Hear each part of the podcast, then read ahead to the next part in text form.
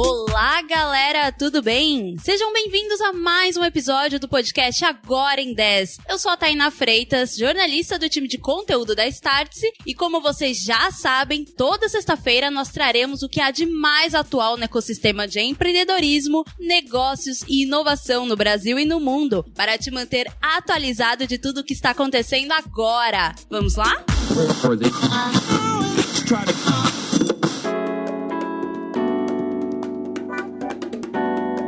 E hoje eu estou falando de um local totalmente diferente do estúdio da Startse, que é o Web Summit. Pela primeira vez na história, um dos maiores eventos de tecnologia e inovação está acontecendo fora da Europa, e o Rio de Janeiro foi a cidade escolhida. Eu estou aqui no pavilhão 3 do evento, falando diretamente do stand do Itaú BBA, que possui um espaço dedicado para podcasts. Ao meu redor estão startups de diversos locais do mundo, incluindo países que temos menos acesso, como Áustria, Suíça, entre outros. Temos também empresas tradicionais, bancos, enfim, várias indústrias diferentes aqui trocando experiência e aprendendo um pouco mais de tecnologia e inovação.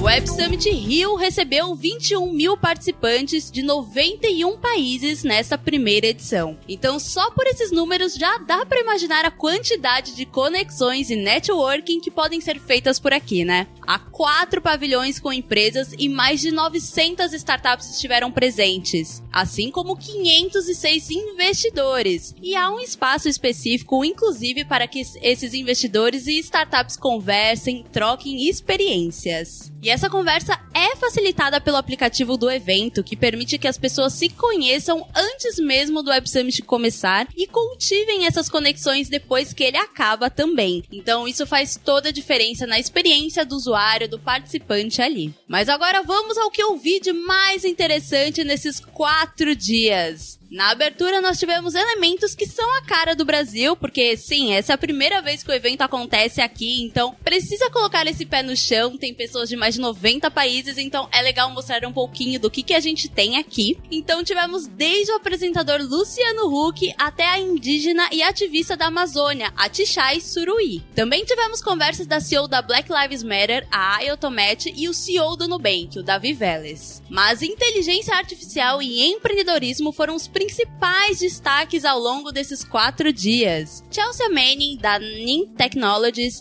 Meredith Whittaker, presidente da Signal, e Cassie Cosgrove, do Google, estiveram presentes falando sobre o tema. Meredith Whittaker, do Signal, um aplicativo de mensagem tipo WhatsApp e Telegram, com a diferença que ele é completamente criptografado e tem um foco muito grande em privacidade e segurança, ela defendeu que as Big Techs são as protagonistas nessa corrida da inteligência artificial, pois tem tempo e recurso para criar essa tecnologia do zero. Segundo ela, as startups estariam utilizando seus produtos e remodelando para os novos mercados, então pegando aquilo que as Big Techs estão criando e repaginando para outras indústrias. Ela também defendeu que o chat GPT da OpenAI não seja utilizado em coisas sérias, entre aspas, após o mediador da conversa comentar que pediu sugestões de perguntas ao chat GPT e a inteligência artificial respondeu com um estudo da Signal que não existe.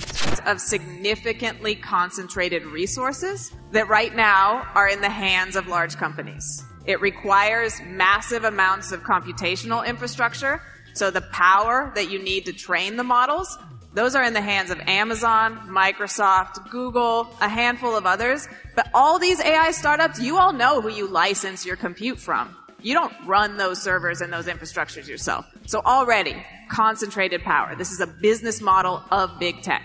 Já Cassie Cosgrove, Chief Decision Scientist do Google, disse que a revolução de inteligência artificial que estamos vendo hoje não é sobre a tecnologia em si, mas é sobre design, pois agora as pessoas podem utilizar de forma fácil e ágil algo que era reservado a poucas empresas. Ela fez algumas demonstrações com o ChatGPT, o ChatGPT da OpenAI e do Bard, que é a resposta do Google para isso. Enquanto isso, Thomas Donk, CEO do GitHub, plataforma para desenvolvedores comprada pela Microsoft, usou o GitHub Copilot X. Sim, o nome Copilot não é por acaso, é semelhante ao usado pela Microsoft mesmo, para criar um app ao vivo em apenas 18 minutos, que era o tempo de duração da sua palestra ali. Sim, isso realmente aconteceu e além de fornecer o código do app, o GitHub Copilot X também foi capaz de explicar essas linhas do código não acaba por aqui. Muitas startups brasileiras estiveram presentes no evento, inclusive no palco principal. Um talk impactante foi o de Gabriel Braga, fundador do Quinto Andar, o de Luísa Trajano, presidente do Magalu, e Roberto Marinho Neto, CEO da Globo Ventures. Eles discutiram como manter uma cultura empreendedora mesmo após as empresas escalarem, e Luísa Trajano comentou que quando as empresas estão crescendo e está tudo bem, é aí que chegou a hora de se preocupar. Isso porque, neste estágio, as empresas podem começar a contratar pessoas que não precisam estar ali de fato e em um momento de crise. Isso acaba impactando ainda mais nas demissões, que foi o que a gente acabou vendo ao longo deste ano e do ano passado com as Big Techs.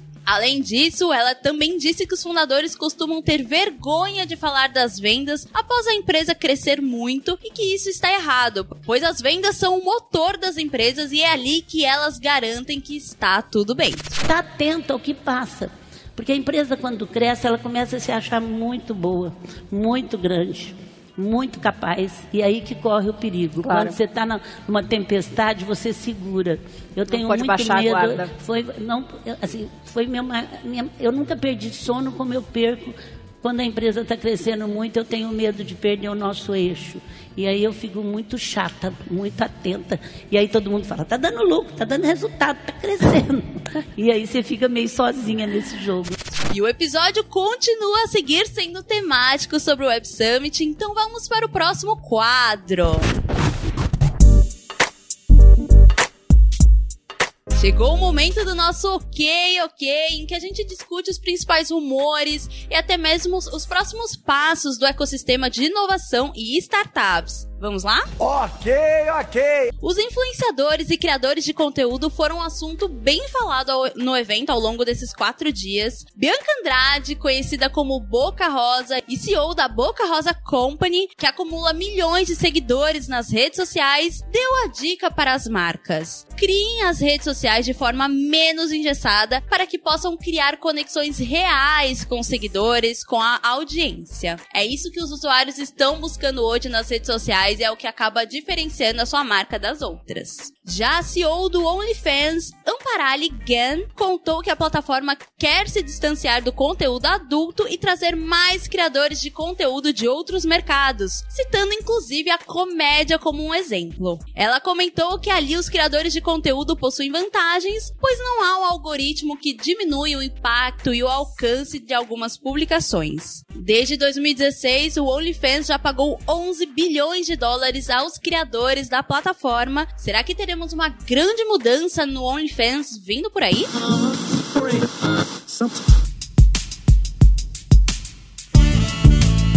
E agora vamos ao termômetro da semana em que a gente conta os assuntos que estão quente, morno e frio para você ficar de olho. Então vamos ao tá quente, Rio de Janeiro.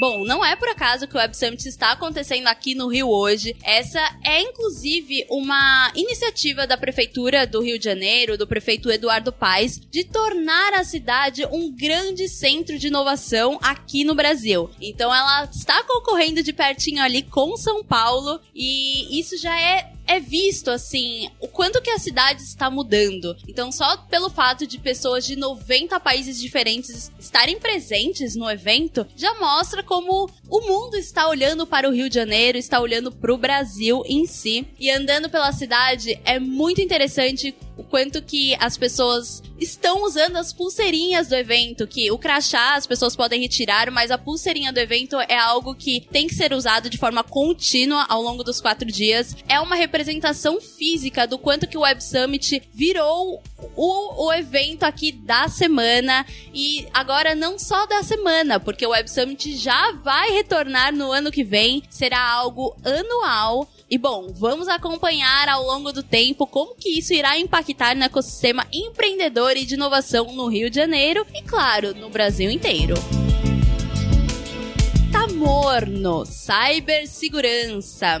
Nós sabemos que o Brasil é um país em que a cibersegurança ainda é uma questão, né, a ser resolvida. O país possui um dos maiores índices de, de ataques hackers e, e, tudo mais. E muitas pessoas falaram sobre isso ao longo do tempo. E é um exemplo a Brittany Kaiser, que ela é uma ex-funcionária do Cambridge Analytica, que teve aquele caso de, de vazamento de dados do Facebook. E bom, hoje ela é fundadora da On Your Data. E ela esteve presente junto com Jeff Shiner, CEO do OnePassword, que é uma empresa focada em cibersegurança. E para Brittany, um dos maiores culpados pelos vazamentos de dados é a negligência das empresas. Já para Jeff Shiner, o phishing continua sendo um grande vilão quando a gente fala de cibersegurança. E um ponto que ele destacou, que eu achei bem interessante, é que eles realizaram uma pesquisa em que dois terços das, das empresas e das pessoas disseram já ter recebido algum tipo tipo de phishing e ele ficou preocupado com esse um terço que ali que não recebeu, com aquela parte que não recebeu, porque talvez elas nem tenham reconhecido que é um phishing. Então,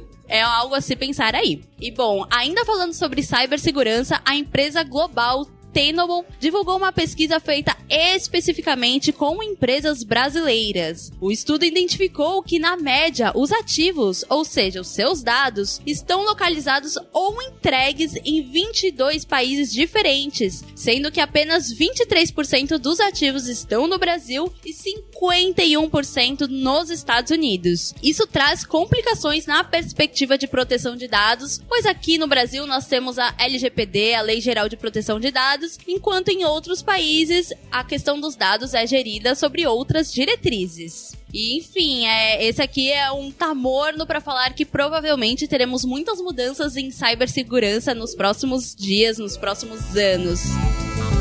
E agora vamos falar sobre o TAF frio da semana, que é o metaverso.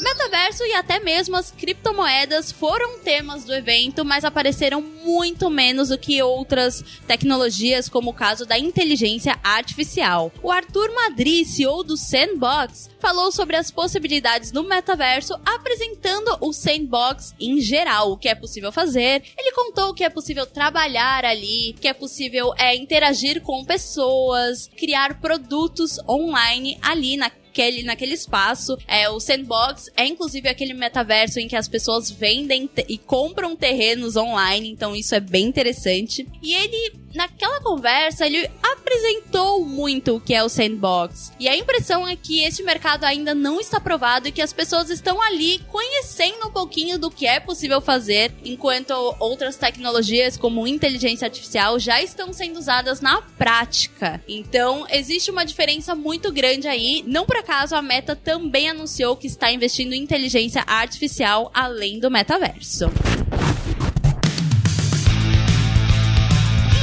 Foi mais um episódio do podcast Agora em 10, uma produção Startse que vai ao ar toda sexta-feira às 11 horas da manhã. A apresentação é minha, Tainá Freitas, com roteiro do time de conteúdo da Startse e edição da Aerolitos hoje, especialmente aqui no stand do Itaú BBA no Web Summit. Continuaremos falando sobre o, o evento ao longo dos dias, então fiquem ligados lá no starts.com e até mais!